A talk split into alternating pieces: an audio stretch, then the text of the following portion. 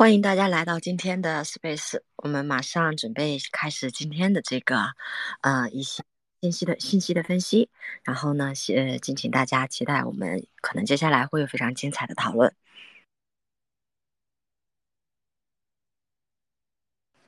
实验，准备好了吗？啊，好，没问题。那个，我先改一下标题，我把改成问号吧，我感觉可能还是有点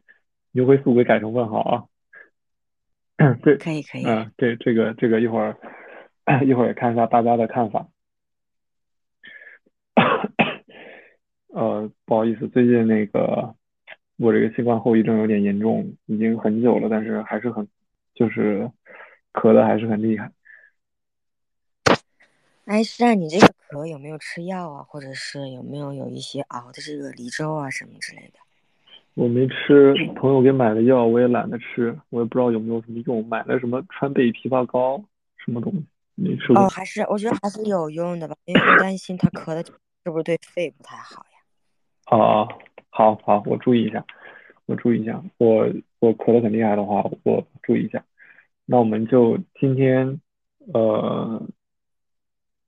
今天跟大家主要是呃分享一下最近的这个行情。包括 DeFi 还有 NFT 行情的启动，然后以及现在处于什么阶段，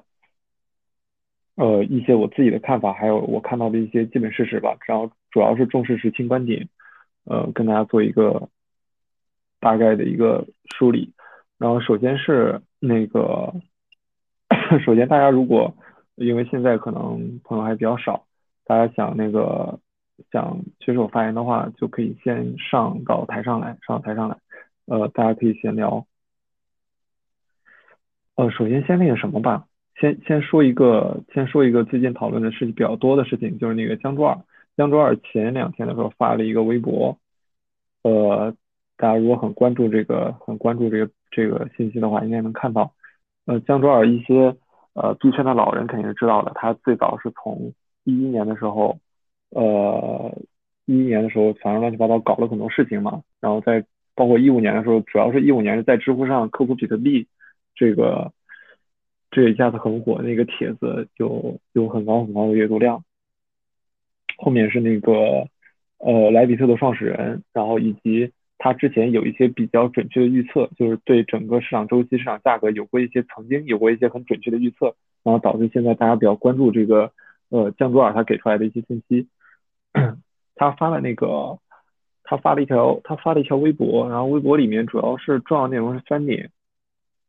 第一点是，呃，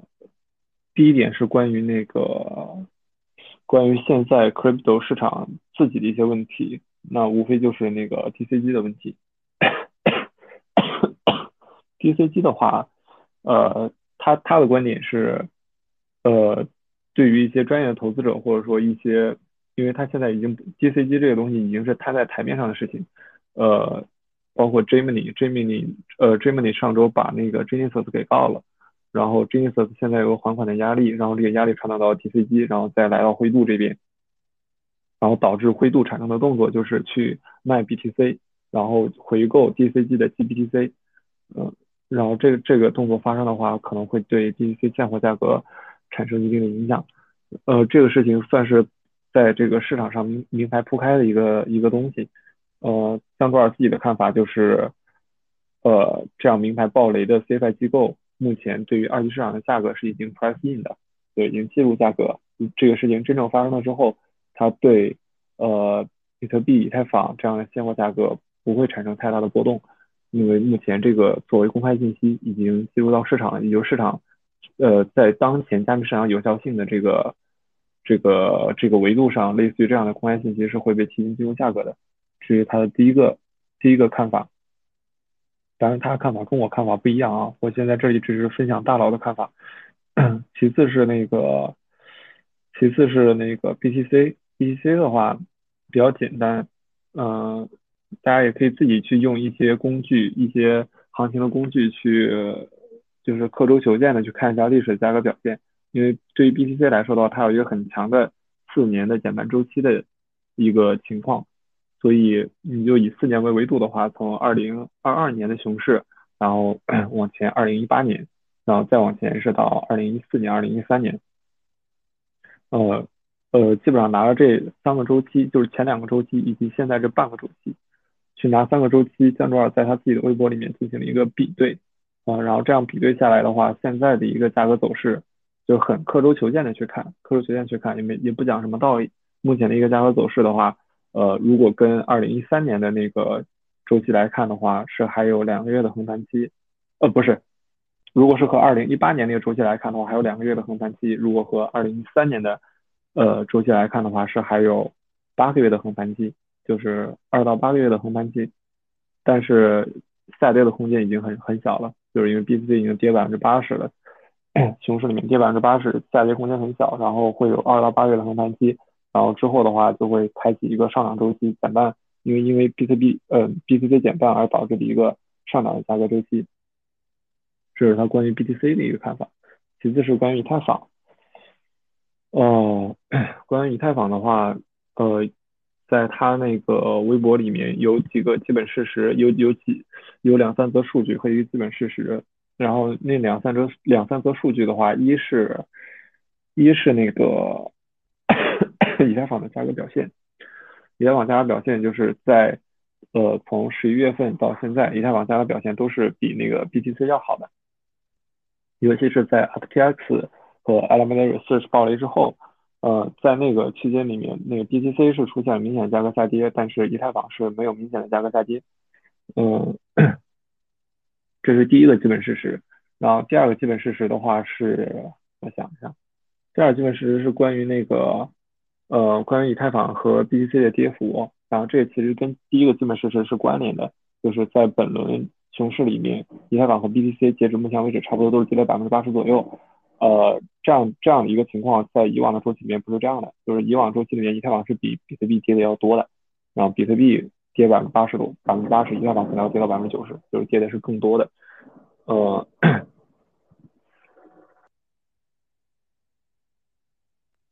啊，不好意思，我现在这个地方，我不知道大家听起来会不会很吵，我好像楼上哪里在搞装修之类的。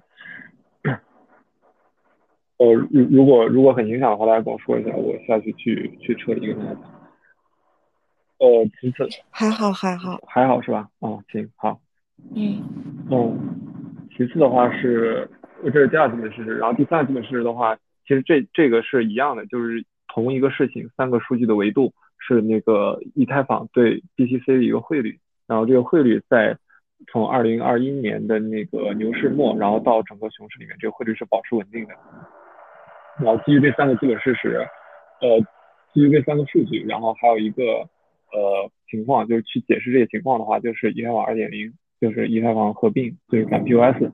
转 POS 之后，呃，就是以太坊从之前的一个百分之二到百分之三的一个通胀，然后变成了现在基本上零通胀的一个状态。哎，我这边是不是很吵？有一点点，有一点点。哦，我自己感觉这边挺吵的。呃，我我我我我先先过一会儿，过一会儿看他那边情况怎么样。如果一直很吵的话，我换一个地方。哦，不好意思。那个，呃，去解释这个事情的话，就是以太坊通胀的一个通胀的一个下降。呃，这个是跟那个以太坊 POS 相关的，这个大家都了解，在这里也不做赘述。嗯，通胀下降的话，呃，所以他自己江卓尔，因为这个是很主观的，江卓尔自己的结论关于以太坊是两个结论。第一个结论就是，呃，如果如果牛市来临的话，以太坊涨的会比比特币更多，就是它会进入一个上涨通缩的一个螺旋里面去。因为目前来看，以太坊是接近于零通胀的一个状态，但是现在市场是处于一个呃市场是处于一个熊市嘛，然后链上 gas 费幺五九烧掉的也不是很多。然后牛市来的话会烧掉的更多，然后价格也会更贵，呃，同时这个价格也在上涨，然后整个以太坊的 token 的数量也会进入到一个通缩的状态，会进入到这样的一个上涨螺旋。然后其次的话，就是因为最近以太坊价格表现很坚挺，所以他自己判断以太坊以太坊的价格上涨周期会早于比特币的价格上涨，就比特币是两到两到八个月，然后他自己在微博里面给出的时间是两到四个月，以太坊脱离现在这个底部的横盘区间。这是江卓尔的三个判断啊，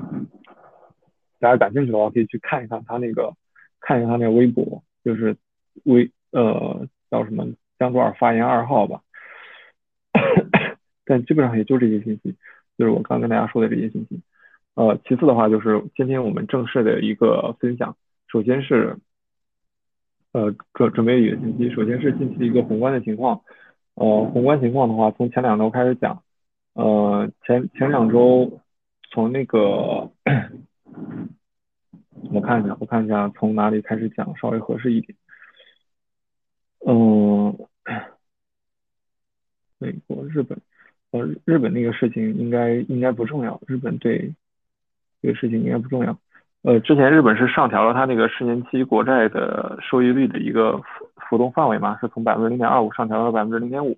呃呃是上调百分之零点五，而且上调百分之零点五之后，它其实是一度突破百分之零点五的那个债券收益率上沿的。这对于日本，日本本来就是它可能有两万多亿的境外美元贷款，基本上就在两万多亿规模左右，是通过那个套利日本的一些境外公司给贷出去的，它可能会影响这这些两万多亿的贷款的一个情况。但是这个可能对这个 f r e n c 的影响不是很大，还是主要分享美国那边的情况。美国那边情况的话，呃，我想一下，我想一下，从那个上周上周五的时候是美国那边有，应该是有两个数据，两个数据出来，不好意思，看一下，呃，一个是一个是上周五的时候，一个是那个美国那边的非农时薪。非农时薪的增长是同比放缓的，呃，十二十二月美国的非农时薪同比增长百分之四点六，这个是二零二一年八月份以来的新低，就是上涨幅度是创了一个八月份以来的新低。呃，因为这个大家现在美美国那边，呃，简单跟大家说一下，可能会有一些朋友对这个宏观的情况不太了解。呃，美联储那边政策目标是要把通胀压制到百分之二嘛，所以。呃，围绕这个政策目标，所以它在不断的加息，然后不断的加息的话，呃，整个国际的运收缩，它会对风险资产价格产生一个很大的压制。这这主要就是呃，这个逻辑链条就是为什么美国加息比特币会跌的一个主要原因。呃，现现在来看，呃，大家现在关关注什么地方呢？就是关注这个通胀什么时候会放缓。然后，所以这里面有几个目前市场比较敏感的数据，第一个就是那个。CPI，当然 CPI 的话会在这周四的时候会去公布十二月 CPI，这个是需要关注的一个数据。呃，C，然后其次的话，上周披露那个那个非农时薪，这个是因为美国服务业通胀是比较严重的，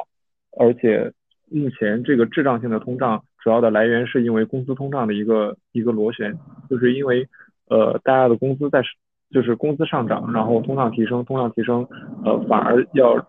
要使得这些工人对工资有一个更高的预期，去要求那个企业给他们开更高的工资，所以在这个工资通胀的螺旋里面，这个通胀通胀的放缓会变得非常慢，然后会进入到一个质量的放缓，这是第二个情况，所以大家会关注那个美国非农呃薪资的一个情况，嗯，这是现在市场比较敏感的一个数据。首先，这个工资增长是在放缓的，工资增长百分之四点六是在放缓的。其次的话就是那个 ISM 非非制造业那个景气指数是跌破了百分之五十，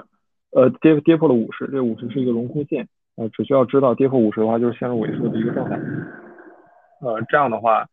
呃其实是给美联储增大的压力，给美联储增大压力，这样的事情发生之后，然后看美国那边的呃联邦基金期货的一个利率预期，这算是一个二级市场利率预期吧，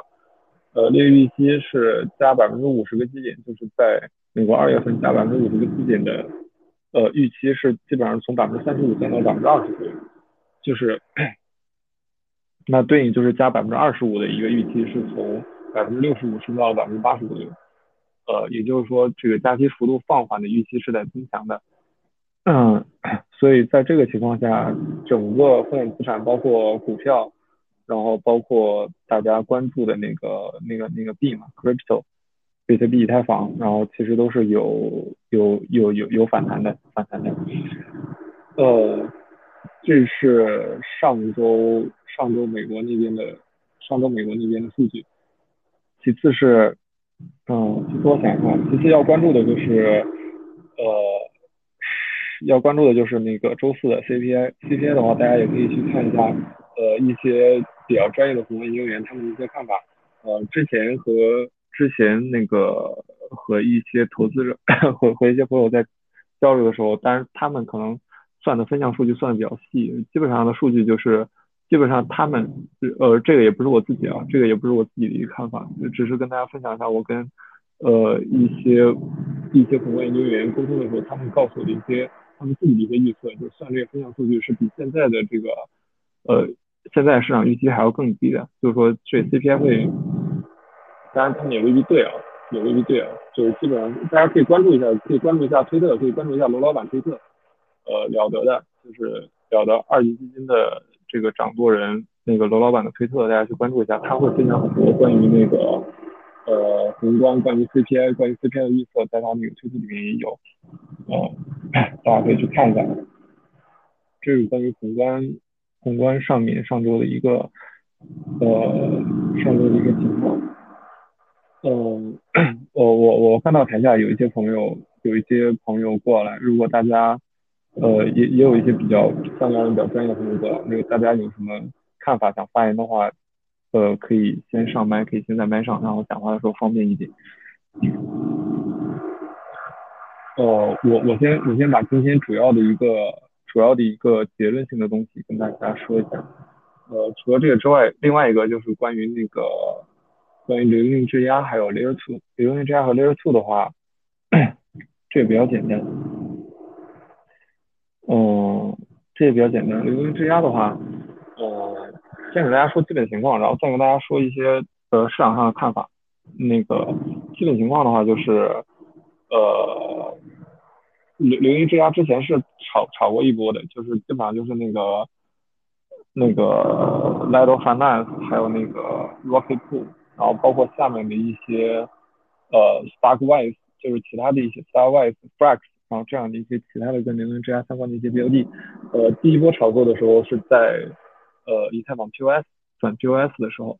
嗯，就是二二二二一年以太坊转 POS 的时候，那个时候 Lido 最高到三美元嘛，就是单价到三美元左右，呃，现在就是上海升级，然后这两个事情对流动流动质押赛道的影响是不一样的。呃，上海升级的话就是开放提款嘛，开放提款它对于整个大赛道来说是，呃，是一个利好。就我们只讨论流动质押，然后其次的话，上海升级对以太坊的价格其实也可以做一些分析。首先，流动性质押赛道的话，它主要原因是因为以太坊现在质押率太低了，现在就百分之十四左右吧。呃，如果跟其他一些 POS 公链比的话，这个质押率太低了，所以大家会认为在呃主要的原因就是因为那个以太坊质押提款没有放开。没有放开的话，会导致流动性有问题。然后，所以在上海升级之后，把呃这个提款放开，嗯，大家会认为这个以太坊质押率会有一个呃比较大幅的上升。比较大幅上升的话，那对于流动性质押这些协议的收入也会有一个比较比较大的上升。因为你如果因为现在只有百分之十四嘛，之前 Solana Phantom 基本上都超百分之七十，包括那个。包括那个，但但当然，边缘链这种中心化中心化比较，就是它中心化程度比较高，可能没有什么太大的参考意义。呃，包括那个阿童木 Cosmos，当然 Cosmos 它自己结构不一样，但是大家可以做一个做一个参考吧。就是它的那个大量内容错百分之六十百分之六十以上才到一个百分之六十六，基本上都是在 基本上都是在百分之五十以上。就其他 POS 链的这个代币质押率都是在百分之五十以上的。基本上都是在百分之五十以上的，但是以太坊现在很低，只有不到百分之十四，呃，所以在基础设施完善之后，呃，大家会对这个整个整个银行质押率会有比较大的提升，这个会有一个预期，有对于这个有预期的话，嗯，所以整个流动性质押赛道的一些一些一些代币，对他们来说都是一个比较大的利好。其次的话，就是在这些流动性质押协议，他们他们每一个呃各自的特色。就是目前，呃，如果如果排除掉一些呃中心化交易所，包括 BN，，包括 Coinbase，因为他们这些这种中心化交易所，它在在整个流行质押赛道里面份额其实也是比较大的。如果把这种中心化交易所给排除掉的话，嗯，就是目前最大的应该是最大肯定是 Lido 嘛，就算上中心化交易所最大应该是 Lido，其次的话。其次的话，如果我我我没记错的话，因为这个我没有我没我没有做更新，还是前段时间看的。如果没记错的话，应该是那个 Rocky Pool，再往下应该是呃应该是那个 Stake 呃 Stakewise，呃，当然后面那些协议可能都在百分之一左右，甚至不到百分之一，很少。然后 Multi Pool 的话，又是有一个 百分之二到百分之五的一个市占率。那 Lido 的话，基本上在百分之三十左右。哦，浩伟，浩伟老师，您直接讲。你那个声音有点有点奇怪啊！你那个声音，我听起来有点奇怪。是背景音还是我自己？啊，对，很很强，很就基本上把你声音都盖过去了。哦，那我我我稍后换一个地方吧，因为我这边今天不知道为什么突然隔壁在装修，不好意思，我稍后换一个位置。呃，那个。其他朋友有没有那个想稍后发言的可以补充一下？那个就是以太坊二的话，我觉得大家可以关注一下 Flex 啊，Flex 它的这个方案其实还是不错的。对，对，就是因为其实现在其实没什么特别好的选择。对你如果说选除了 Lido 以外的话，它流动性都不行。对，现在也就 CBETH、Coinbase 的还有这个 Lido 的这个票据流动性还可以。对，但是他们都没有办法保证，就是呃一比一的一个兑换，把它作为基础的借贷资产，风险都挺大。然后 Coinbase 那个风险也风险更大，它是中心化托管的。对。哎，那个花老师，你刚讲那个 Flex，Flex 那边收益是不是会比 Lido 那边高一点？它是不是有一些其他什么增强收益的一个？不不是高一点，高很多啊，不是高一点，是高很多，因为它是新的。因为它是新的，新的新的这个，就是你可以看一下那个 Cheetah 之前发的那个推嘛，你就是早就是成规模的，前提是要成规模的，然后越新的这个服务商，然后它的优势是越大的，对，因为它可以有一个，因为它的你现在去，比如说买 STETH 的话，你买的其中可能有一部分是之前的人啊，然后他的他的收益，然后这个部分是不产生收益的，对。啊，但是你去选一个比较新的这个质押，呃，质押服务提供商就没有这个问题。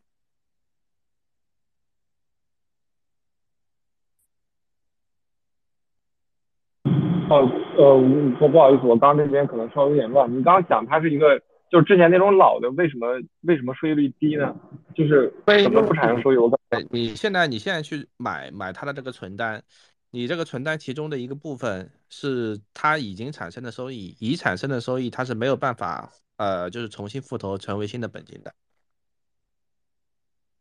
哎，我现在去买它的存单是什么意思？就是你你去你现在去买 STETH，你不就是买它的存单吗？你无论是一级市场换还是二级市场，你都是换等价的存单啊。那你这里面就有之前，因为因为一。以太坊二点零，你到这个 merge 之前都是在 search 之前都是没有办法复投的，那你就买了其他人的收益，买了其他这个没有产生收益的以太坊。哦哦哦，我我我我我明白你的意思，那就是如果现在去把这个以太坊进行质押的话，我通过 Lido 质押和通过那个 Flex 质押，在这个收益率上会有不一样的地方吗？那肯定会不一样啊！你现在去 Flex 存，差不多是 Lido 的两倍啊，所以。哦，明白明白，好。来，Flex 后面它那个是和 Curve 上面会有一些，就是它会会不会有一些其他的一些情况？这个我没有具体看。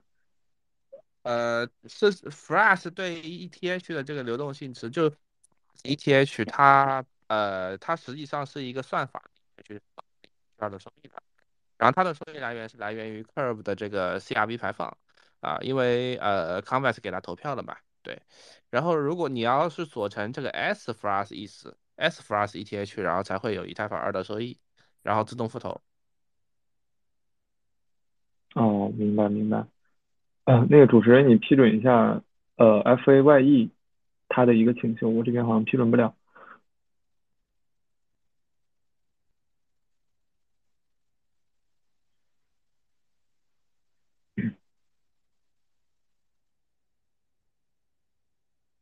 我批准了，但是好像有点小问题，他那边。哦，好，好，那就好，那个，呃，我我这边现在应该好些，呃，好，那个先首先先那个感谢刚刚那个浩宇老师的一个分享，其次的话，接着刚刚的那个 刚刚梳理的一些东西跟大家说，呃，除了那个刚刚是说到那个流行质押嘛，流行质押。就是其次的话，如果大家很关注这个赛道的话，去比较一下那个零零质押它后具体的一些协议，因为 Lido 自己也会有一些问题。呃，目前目前看起来的话，我简单看了一下，那个 Rocky Finance 的话，就是 Rocky Pool，Rocky Pool 它和 Lido 相比，呃，有一个不一样的地方，就是在 Rocky Pool 在那个上海升级之后，它是任何人都可以做一个质押节点，但是做质押节点的时候，它有一个要求，有一个要求就是需要这个做节点用户持这个持有一部分这个 Rocky Pool 自己的一些代币。呃，所以这种情况的话，可能会对 Rocky Pool 自己的代币产生一个潜在的买盘。它现在的市占率可能也比较低，就百分之二到百分之五左右吧。这是 Rocky Pool 的一个，嗯，是不太看好 Rocky Pool 的，因为很简单，它的流动性都是基于这个 W 呃 W 呃就 STETH 的，对，就是它没有办法，它在无论如何都流动性没有，它的流动性都是。呃，依赖于这个 Lido 的 STETH 的，就是如果说 STETH 出一些问题的话，那它一样死啊，一样会死。呃，我我我知道，但是这里面有一个问题，就是如果上海升级之后，它的这个流动性，就是不管是维持锚定，或者说二级市场流动性，因为你在一级的时候，你的存款凭证可以和 ETH 进行一个兑换了嘛？那这个时候，这个目前目前包括那个包括 Rocky Pool，包括那个 Stakewise，现在。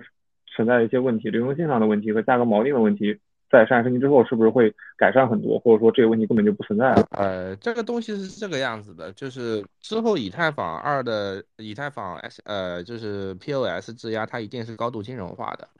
对，就是如果说是单纯这种质押的话，是百分之三百做不起来的。你不做金融化的话，因为上海升级以后，以太坊的这个就是质押啊，质押的规模是一定会往上走的。对，为什么会往上走呢？因为，呃，就是接下来就是其实这几家这个以太坊二的存单呃存款商，他们其实就是要比拼，呃，自己存单的这个，就是金融应用的一个呃应用场景啊。就比如说像 ST 区，对吧？它现在其实为什么最最有优势？因为它可以从阿比上面可以借到钱，可以呃最好的一个条款啊，最好的一个 index，对吧？利息也很低啊，然后使用率也很高。对，呃，包括 Flash，Flash 的话，它虽然说没有上 Flash 啊，没有上 r v 但它也上了自己的 Flash Land，对吧？也是可以借钱啊，然后条款也很不错，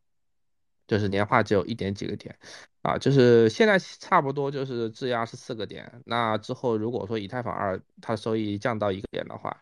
啊，如果你的资金利用率上不去的话呢，那只有死路一条，对。哦，明白，就是 您刚刚的意思，就是说要看，所以所以说这个东西你不能从这个，呃，现现在其实如果说还是在看这些，呃，我我认为啊，你这个所谓的这个质押的技术啊，或者说这个 permissionless，因为其实，呃，Lido 它现在也在往 permissionless 这个方向去走，就任何人可以提供节点的这个方向，对，啊，但是啊。但但但是，而且现在很多的节点啊，就是，呃，它暂时没有放开。其实现在已经有很多的节点是贴着这个 Lido 的这个牌子，啊，然后去呃去给 Lido 提供这个记账服务，啊，去提供这个算力服务，啊，就是 Lido 这边提供资金，啊，然后这些呃这些有手里面有服务器、有算力资源的提供算力，啊，提供记账服务，对，就本身现在就是这样的一个架构，对。所以说，我明白，嗯，所谓的技术或者说是这个准入这方面，啊，像特别是像 Rocky，对吧？Rocky 它现在就是完全就是没有任何，呃，很简单的道理嘛。我们因为是这样的，就是你一旦就比如说我们从可靠性的角度来讲啊，就是我们站在这个托管者，我我们站在 LP，LP 的角度来讲好了。那你如果说你的这个呃你的 GP 是 permissionless 的话，那你 GP 如果跑了，对吧？或者说是呃掉线，而或可靠性比较差，对吧？这个也会影响到 LP 的收益的。对，那我作为就是 LP，我也不会给把钱给他。就是他这个去中心化的程度，其实它重要嘛？其实重要程度不是特别高。就是最主要的一个点是作为 LP 啊，就作为作为 LP 啊，就是能不能承受，对吧？你就是为了就是要加一点 permissionless，然后牺牲了安全性，这个其实 LP 是接受不了的。对，呃。这这也是为什么莱斗他现在可以做到这么大的原因啊，因为它的确是平衡做的比较平衡，它比 Coinbase 比币安要去中心化，对吧？啊，当然它也没有做到完全的去中心化，它是中间是求了一个平衡点啊，所以它才可以做到现在这么大。哦，我明白，就是您刚刚说的，我就是我我稍微总结一下，你看有没有什么问题？就是两点，第一点的话是那个目前来看，这种流动性质押协议要看它那个金融化的情况，就是或者跟其他 DeFi 协议集成的情况。Lido 现在做这么好，是因为它跟 Aave 有一集成，stdh 是可以在 Aave 里面借钱，对吧？然后第二点的话，就是要平衡去中心化跟安全性的。呃，票据的金融应用，对，就是现在其实看起来还不是特别重要啊，但是一旦就是上海升级完了，这个事情就特别重要了。因为你一旦你的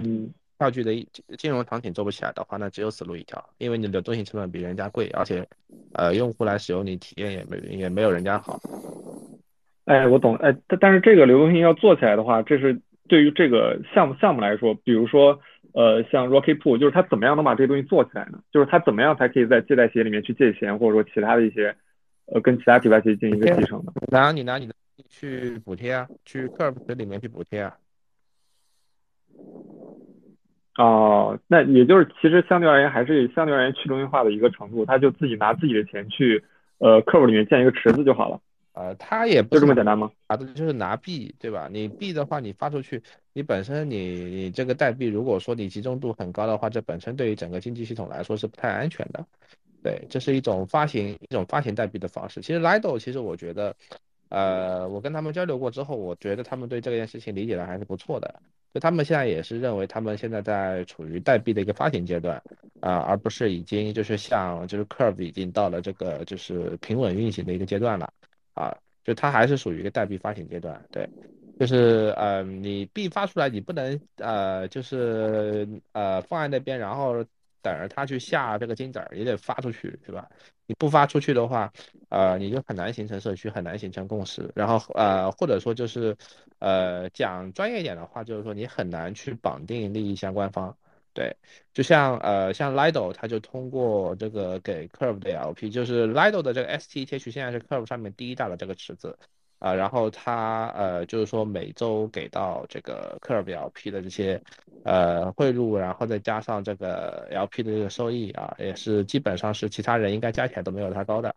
对啊，然后也就相当于就是说他和 Curve 的这个这些 LP，然后形成了一个非常深的一个利益绑定啊。因为呃，因为因为就是并不是所有的这个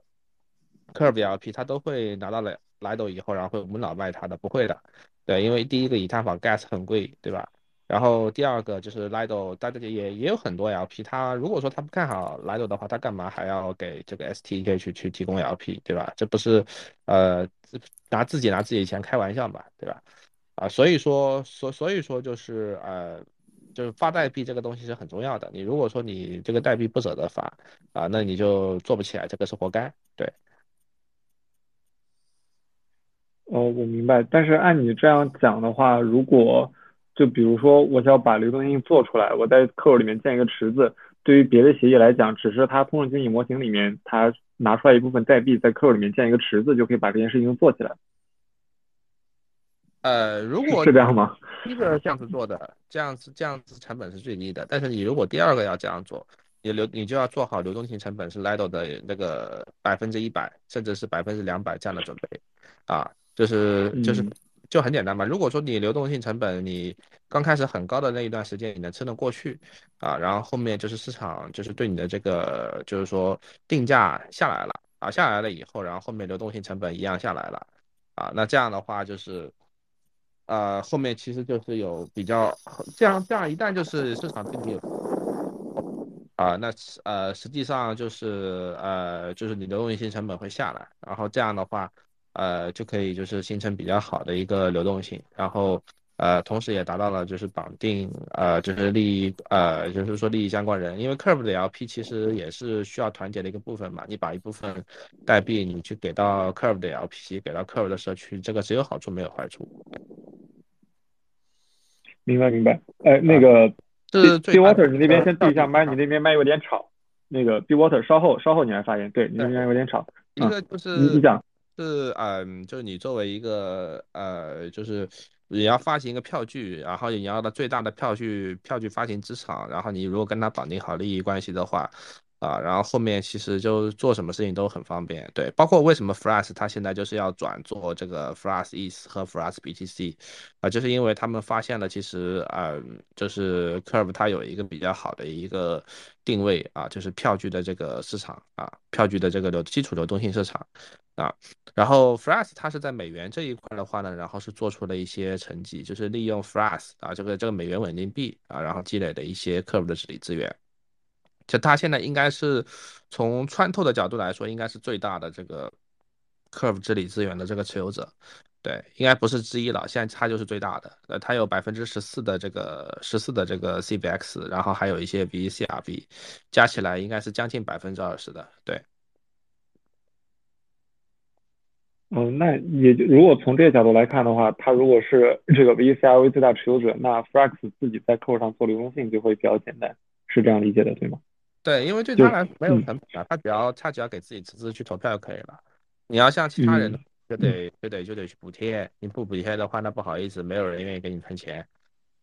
哦，明白明白。那也就是在这个角度来看的话，在这个 Layer Two 不是 Layer Two 流动之家里面，Flex 呃和 Lido 是目前来看是比较不错的，对吧？对，就是我觉得目前所有的以太坊二的这呃以太坊这个 POS 质押的这些玩家，就这两家是玩明白的。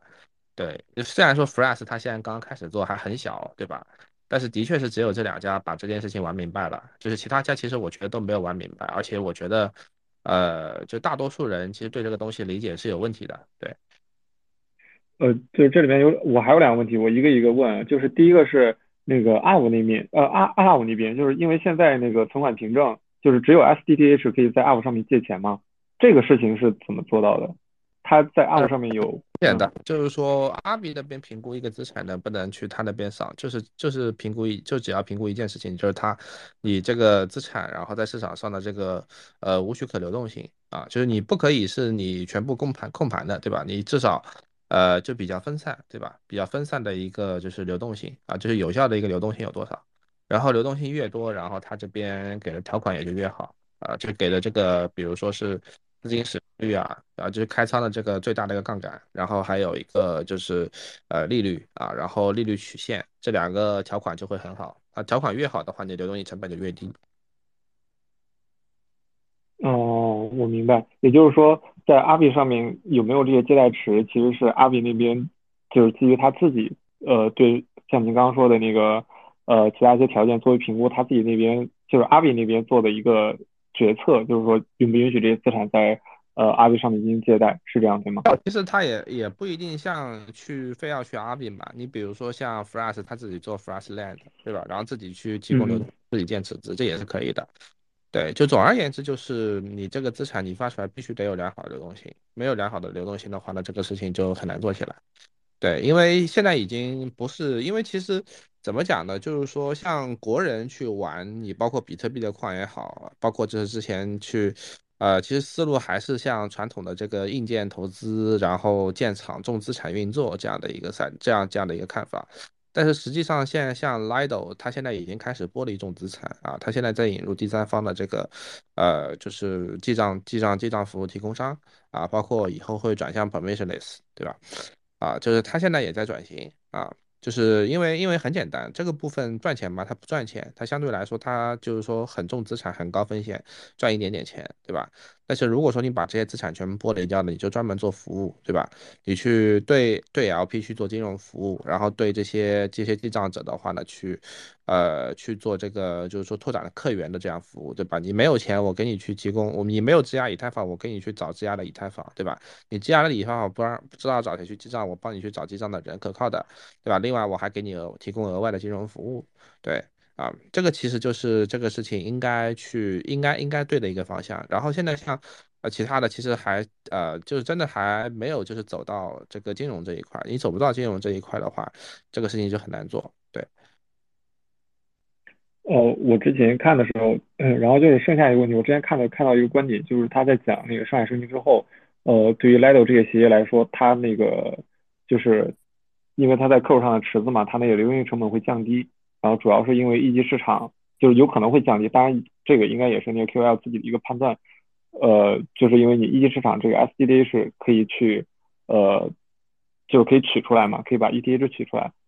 所以它流动性成本会降低。然后这个事情你那边怎么看？就会出现这种情况吗？就是因为如果出现这种情况的话，那对于其他其他企业来说，就是目前它流动性比较差，或者说基本上没有流动性一些企业来说，就是会不会上升级之后，这个流动性不需要通过现在，因为现在它不能提款嘛，现在它流动性需要自己去激励，但是上升级之后，这个流动性它会不会有一些自己流动性出来呢？或者说成本会降低呢？是这样的，流动性它首先不会评估出来，另外的话呢，呃，流动性成本不会因此降低。对，就是实际上就是现在是没有一级市场的这个呃渠道啊。现在问题是这样，现在一级市场是不通畅的，是只能只能进不能出。对。然后，所以可能对二级市场要求不对比较高，对吧？但是不能叫做就是，呃，就是升级上海升级之后，然后流动性成本就会降，不会不会不是会降的，应该是不会降。对，因为你毕竟的话呢，你提供 LP，它是要呃，就是说损失一部分的这个 staking 收益的，你这部分肯定是要补贴到位的。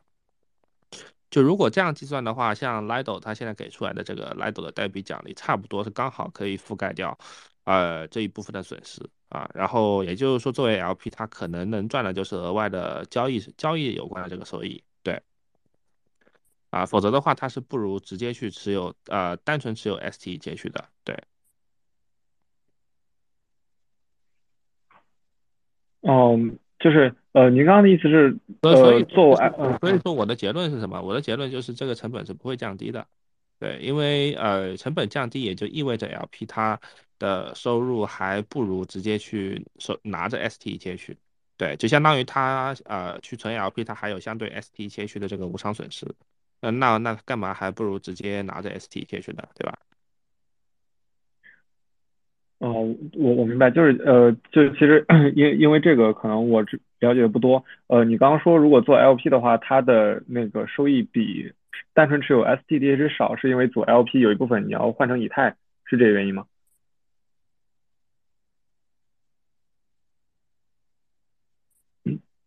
就是因为那个无无偿损失的部分，呃，正常来讲的话，如果一级市场通道打开，像无偿损失这个部分，应该就是在锚定锚定这个，在那个存款凭证和以太坊锚定这个维度上来看的话，肯定是锚定的问题应该会改善很多，不会像之前 S D H 它是有以太坊本位的收益的，是是是是这个问题。就是你如果说你拿着一个百分之五十的以太坊百分之五十 ST 切去的话，你只能拿到两倍左右的收益，呃，你只能拿到这个零点五倍左右的收益。对，就比如说以太坊质押收益是，我明白，我明白，我明我明白了，哦，我明白了，我明白了，我知道，我知道你的意思。哦。好，了解。对，然后呃，另外的话就是 刚刚好就是借着刚刚那个浩宇老师讲那个流动性的事情，就看到，因为我把那个简单看了一下 Space 之前，我简单看了一下那个其他的流动性质押协议，那个 Stellar Labs 好像之前是在 Terra 链上的一个一个一个也是做那个流动性质押的一个协议吧。呃，它好像跟阿 V 之前之前阿 V 上应该也是上线过它的一些资产的。嗯，我是，呃，当然他现在肯定没有，就是他的那个存款凭证叫 ETHX，呃，可能现在社区里面对 ETHX 它可会在阿伟上面上借贷池这个预期比较高，然后同时这个刚刚那个呃叫什么 State Labs，就是他自己的那个流云质押协议，而且他的那个去质押他自己的代币是可以分这个协议收入的。就之前是因为 Lido 呃大家比较诟病的一个地方嘛，就是说 Lido 应该是百分之五还是百分之十的一个协议收入，现在是他自己的 token L LDO 的 token 持有者是分不到这部分收入的，在那个 c l Labs 它这个协议里面有这个变化，就是首先它在流动性上可能做的除了 Lido 之外，可能做的比那个 Rocky Pool 还有其他那个这个 Wise 这样的协议做的更好，其次的话就是它自己的币去可以分这个协议的收入，呃这个是它和别的协议一个。呃，区别比较大的地方，然后另外一个就是它市值很低嘛，它市值很低，所以在这一波整个那个流云质押炒作这些标的的时候，那个 State Labs 它下面那个 SD 应该是 SD，它自己它的涨幅是比 Lido 还要高的，涨最多的应该是 SD，然后其次是 Lido，然后再往下的话是其他的一些就是 Rocky Push 其他的一些呃其他一些代币。呃，我看到那个另外两位发言人上麦首先是那个 B Water，B Water，你有什么观点要分享，或者有什么问题，现在可以开麦讲。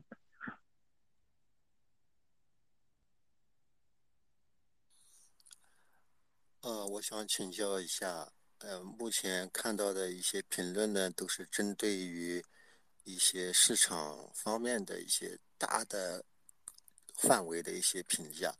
但是其实呢，搞金融，我其实我更关心的是一些具体的，比方说它的一些抵押品的利用率啊，协议的一些具体收入啊，包括它的流动性的成本啦，像这些数据，我不晓得哪里可以看到，我看到基本上我都。找不到这方面的数据，很难做具体的定性、定量的分析吧？这样子，好，就这样子。哦，好，那个你刚刚说的几个方向，我可以跟你说去哪看这些数据，但是这些数据是怎样的，我也没看。呃，当然也只是我自己看法，也不一定对啊。呃，你如果协议收入的话，你你刚刚是我们因为刚刚在讨论那个流动性质押的问题，你是说这个赛道的协议收入还是怎样？是的，针对 LSD 这个赛道的。呃，LSD 赛道的话，呃，基本上现在应该是百分之五吧，就是这些这些协议他们会拿一个百分之五的，呃，那个百分之五的这个叫什么？就是百分之五的超额收益，就是超收，就是那个质押收益百分之五他们会拿走。你可以看一下，你可以去那个以太坊，当然这个是一个维度啊，另外一个维度就是你去那个呃以太坊。呃，就叫官网嘛，以太坊官网，你去看一下它的那个质押收益是多少。然后其次的话，和那个，哎，当然这这种方式对不对？我这种方式对不对？就是然后和那个 STDH，你去那个 Lido 上面看 STDH 这两个质押收益应该是不一样的，这两个质押收益应该是不一样的。然后这这个里面会有一个差额，而且这个 SDD 呃这个 Lido 的话，Lido 现在总质押量应该是不到一千五百万嘛，然后 Lido 是呃。Lido 现在它也有一个也有一个质押量，你可以去看一下，它差不多百分之三十左右，应该也是四百万左右吧，三百万、四百万、三百万到五百万之间的一个质押量。就是说它首先有多少以太坊在 Lido 里面质押，这也是可以看到的。然后其次它这个质押收益率和那个呃直接去直接做节点，就是说直接做节点，然后不不通过 Lido 这个金融服务商去做节点，这个质押收益率有一个。有一个区别，应该差个百分之零点几，有一个区别。然后这个差出来这个百分之零点几，呃，应该就是 Lido Finance 自己的协议收入。但是它的协议收入目前就是你持有 Lido 是捕获捕获不到的，就捕获不到这一部分协议收入。就可以通过这种方式去比较一下，呃，就是去判断一下这些协议能赚多少钱吧。然后或者说它这个团队持续运营的一些能力。你可以看一下那个 Lido 白皮书，Lido 白皮书里面，它这个呃，应该是百分之五的质押奖励是作为费用，是被 Lido 给提走的，嗯，这是这是一个维度。第二维度的话，就是质押收益率不一样，就从二级市场上也可以去看一看，你可以算一下这两数一不一样。如果是差不多的话，那基本上这个应该就是 Lido 的收入，或者说你可以去那个那个 b r Analytics，就是那个沙丘上面。应该应该会有会有一些研究员去做一些表的，在那个表里面肯定会有更直观的数据，直接做出来的 Lido 协议收入是多少？除了协议收入还有什么？就是其他的，呃，其他的流动性成本的话，流动性成本可以 Lido 现在主要是在 Curve 上面嘛，Curve 上面 SDD 是对 ETH 的池子，然后它需要自己去激励流动性，看一下那个 Lido 每每周应该是每周都会有一个。呃，投票就是说这周要有多少的排放，然后或者说有一个大概的预期，在客服上面可以看到，客服看那个 SDH 和 ETH 的流动性池，呃，这个 Lido Finance 对这个流动性池的激励，这个就是呃 Lido 的流动性成本。其次就是你刚刚还说那个什么利用率之类的问题，利用率这些问题，这个它可能会涉及到一个，它可能跟以太坊有关系，就是。哦，我自己的看法就是那个目前为什么说 Lido 是最好的呢？因为它在两个两个地方都比较好，一个是在 Curve 里面，STD 是对 ETH，然后这些池子，呃，流动性做的很不错。然后其次就是它是唯一的一个，呃，LSD，就是这个 STDH 在那个 Up 上面是可以借钱，可以把钱借出来，百应该是百分之七十，就是百分之七十的抵押率，STDH 可以可以可以可以呃可以借钱，那。有有这一点在的话，他可能会在那个，当然他在他在那个 UP 上面，这个借钱是没有补贴的，就是不需要这个 Laddo Finance 这个协议为此支付什么费用。嗯，但是在这个过程里可能有点跑题啊，这个这个是在呃一个合合理的推演或者想象吧，就是大家可以自己去看一看会不会发生这样的事情，因为现在在那个这样的借贷协议里面，ETH 包括 STH 它的利率是很低的，非常低，我不知道百分之一左右吧，或者说甚至更低。嗯，因为它利率很低，但是在上海升级之后，它的基础利率会比较高，现在应该是百分之四点几的一个利率，但是有更多的以太坊质押，呃，那这个利率可能会降低，但是在早期的阶段肯定是要比在借贷协议里面的利利率低的，然后这样会会不会产生一个套利的空间，或者说把其他借贷协议里面流动性，然后去吸引到那个，就是首先是两步嘛，第一步就是把其他借贷协议里面的 ETH，呃，把这一部分会如果。比较理性的话，大家是追逐收益的话，那这部分 ETH 会有一部分去迁移到，甚至很大一部分流动性会直接去呃进行流动性质押，对吧？就是去进行流动性质押，然后这样的话，整个借贷协议里面这个存款利率就会上升，呃，直到这两者达到一个平衡。但是这个规模减少的话，那你借借款利率也在上升，其实本质上对于市场，对于市场而言，你做空以太的成本也在上升。就是你如果想去这种借贷协里面去借以太坊，然后到二级市场去做空以太坊的话，整个成本都会上升。呃，这样的话，就不管是从那个是从做空以太的角度，或者是从以太坊呃质押率的角度，因为以太坊整个整体质押率上升的话，呃，这样从这两个维度来看的话，都是有利于以太坊币价的。但是短期来看，可能大家更关注的是。一些早期在新标进行质押的，然后有多少流动性没有退出，然后这些没有退出的流动性现在有多少倍的收益，这部分可能会不会在上海升级之后把钱取出来给砸掉，这个也是短期来看大家关注的一个事儿。啊，这个可能有点说跑题了。呃，那个那个 B Water，刚刚你的问题，呃，我我我我的看法就是这样，你还有别的什么？嗯，对，谢谢主持人啊，说的挺好的，谢谢。哦。对，这这这可能是一些，这可能也是要想的一些事儿，但是有的时候可能大家去做投资决策的时候，就是这些东西可能也也也也也不用想太多了。嗯，其次是那个 ZJZS 九幺幺，就是您上面有什么观点要分享或者有什么问题吗？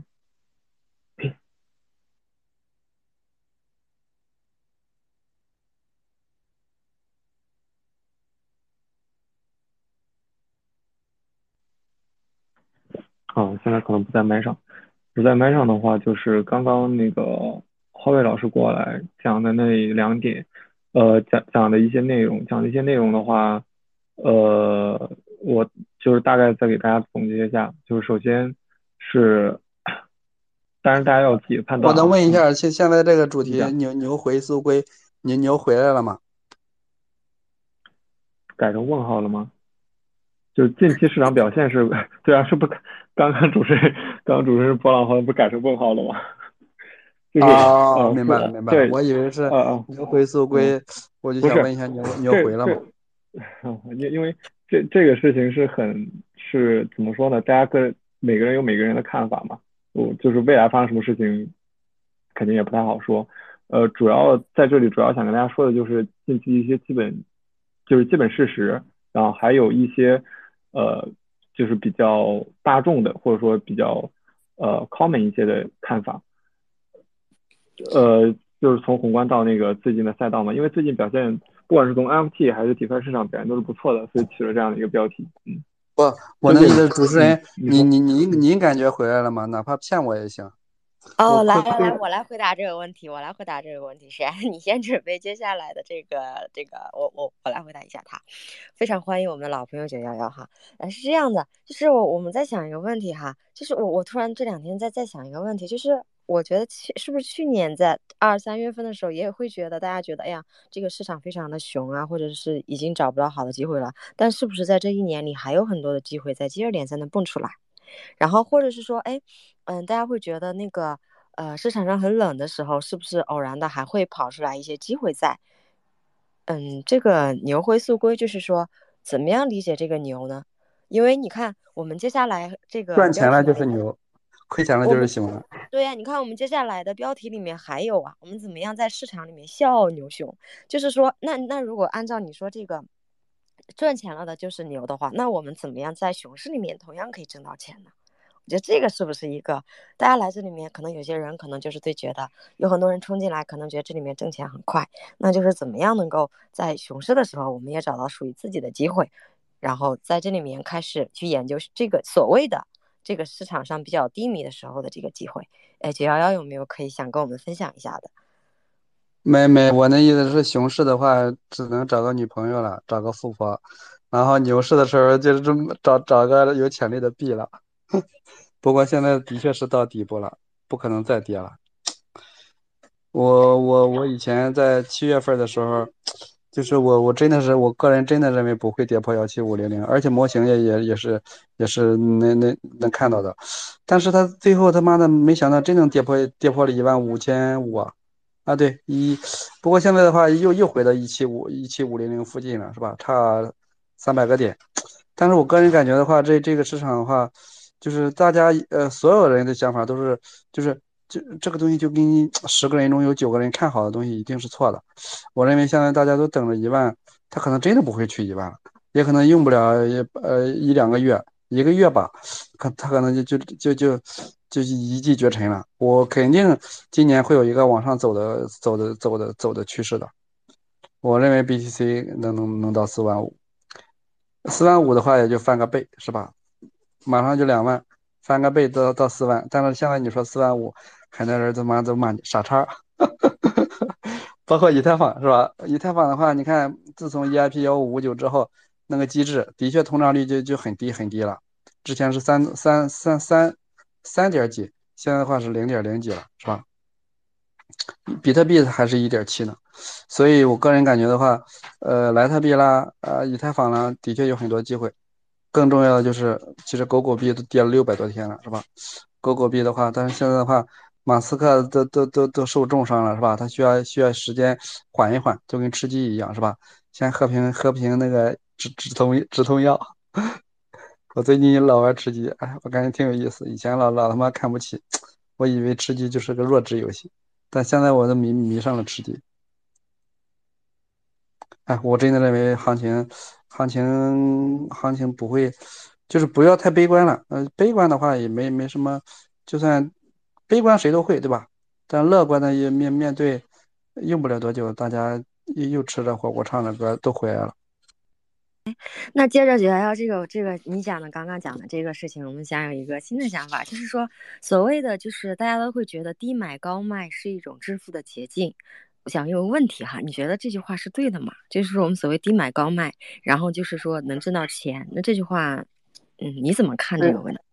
这这个的话是是考验人性的东西，就是低买高卖，没人知道是怎么个低，也没人知道是怎么个高。但最重要一点就是这个，这跟做人的道理一样，是吧？有些东西的话，你认为是对的，或者你认为是错的都不重要。我认为就是坚持你自己的原则。比如说同样一件事儿，别人说这样做对，你说做这样做不对，但是你你面对这个事情应该怎么办？不要以旁观的面呃呃旁观的角度，应该是发生在你身上了，你应该坚持什么样的原则？那刚刚你说低买高卖，高卖我更感中感觉的话，其实就是你你如果是纯交易的话，你到底是有有什么样的一些策略？你你认为的低是怎么个低？或者高的时候是高一直到高点，它破了高点什么样的程程度下你就走了？你也可以卖在次高了，对吧？就是低买高卖，没有绝对的低，也没有绝对的高。呃，但是我认为你可以卖卖的次高，你也买在次底，对吧？比如说，呃，连续三根，呃，不是连连续三个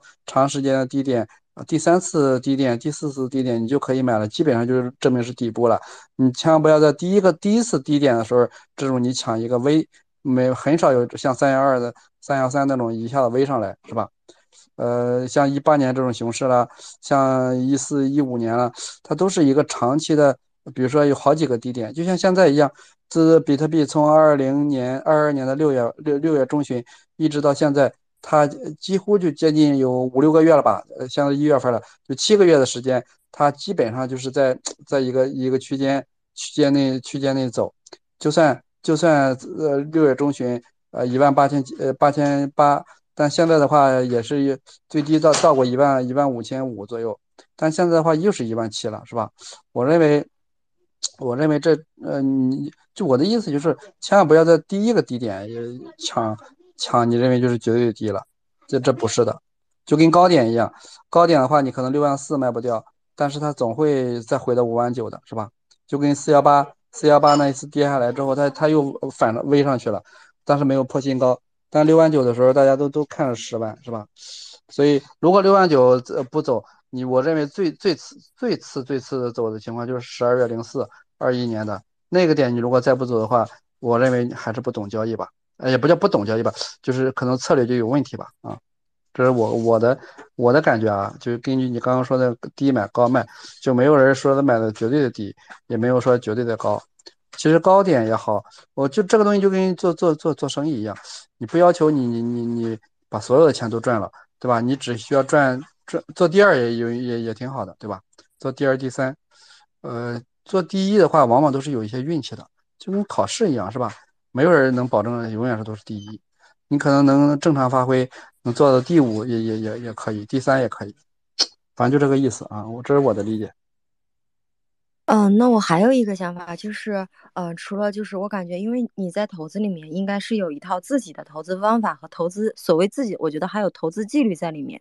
那另外没有没有，我我阿朱阿朱 K，我看到你，我阿朱 K 也也也亏成狗屎了，嗯，我我被割得很惨。那这个阿朱 K 你什么时候买的？前天买的，为啥阿朱 K 你会亏呢？他妈的不翻倍了吗？没有没有，阿朱 K 我是三四月份，我想想，三四月份啊，四月份买的。我买的时候是高点二十四点八，二十四点八就是二十五个以太坊，当时的以太坊就三千左右，合两万人民币。我相当于五十万买了一个，我买了俩，我我花了一百万，最后我买了个夹夹克，他妈夹克七个月了还没有邮到，所以相当于他妈的割了我一九十多万，我最后还回来十十万块钱，所以真的就是就是不懂的千万不要投，但是保持好奇心是可以的。我当时就感觉他妈的 NFT 很牛，妈的猴子都这么牛逼是吧？嘟嘟也那么牛逼，大家都说 NFT 是未来，或者大家都说 NFT 当时的整体的市值才是二十个 billion 吧，好像就是二百亿，呃，反正大概是这个数值，我忘了具体数值了。反正我我也研究了一下，我认为他妈的这这玩意儿不能说有未来吧，我认为要买一个，最后。啊，死的很惨是吧？保持好奇心很重要，但是哎呀，就是怎么讲，就是成功了你怎么说都行，他妈失败了，怎么着都都废了是吧？就是以结果论导向，我认为还是以结果论论导向。反正啊，周 K 妈割了我了，我就认为从那之后，我就感觉啊，NFT，你没发现 NFT，包括那蚊子也不嗡嗡了是吧？嗯，也不各个空间里呃蹭一下了，也不那个黑猫也不黑猫了。他妈的，阿祖黑虽然现在涨上来一点但是他那个一本位也以以太坊本位也没有上来，是吧？也没破二十啊。而且最重要的一点，我发现 NFT 有个问题就是，呃，明星的都废了，然后这个这个这个呃，这叫什么？呃啊，那叫什么？就是放烟花的那个叫什么大师？那东西也也都跌跌跌完了。就一百个 NFT，他妈有九十九个最后都是废的。我个人感觉，因为我也一直在观察，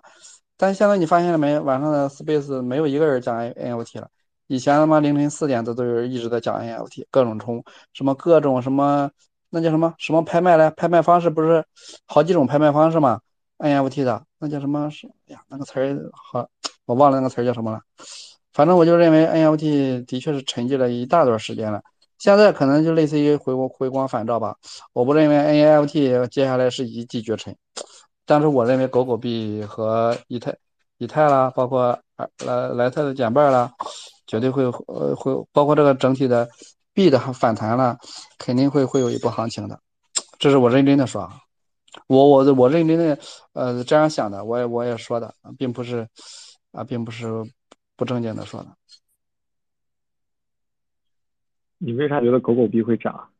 就是其他的我都理解，莱特币、比特币、以太坊我都理解。狗狗狗狗狗币，狗狗币的话，可能很多人都低估了。虽然它是个秘密币啊，但是狗狗币对标的是整体的世界的一些货币嘛。我认为它真的是能，可能有很大的概率能完成中本聪那个点对点电子支付系统的遗愿。因为狗狗因为狗狗币的分发机制很好，我认为什么叫分发机制？你看它上来就是一千亿，也没有任何预挖。比特币的话，当时还预发了中美通创创立了创世区块之后，他还预挖了一百多万个呢，对吧？他自己还还挖了呢。但狗狗币的话，创始人也也走了，然后无主货币了，也就是它的就机制特别好啊。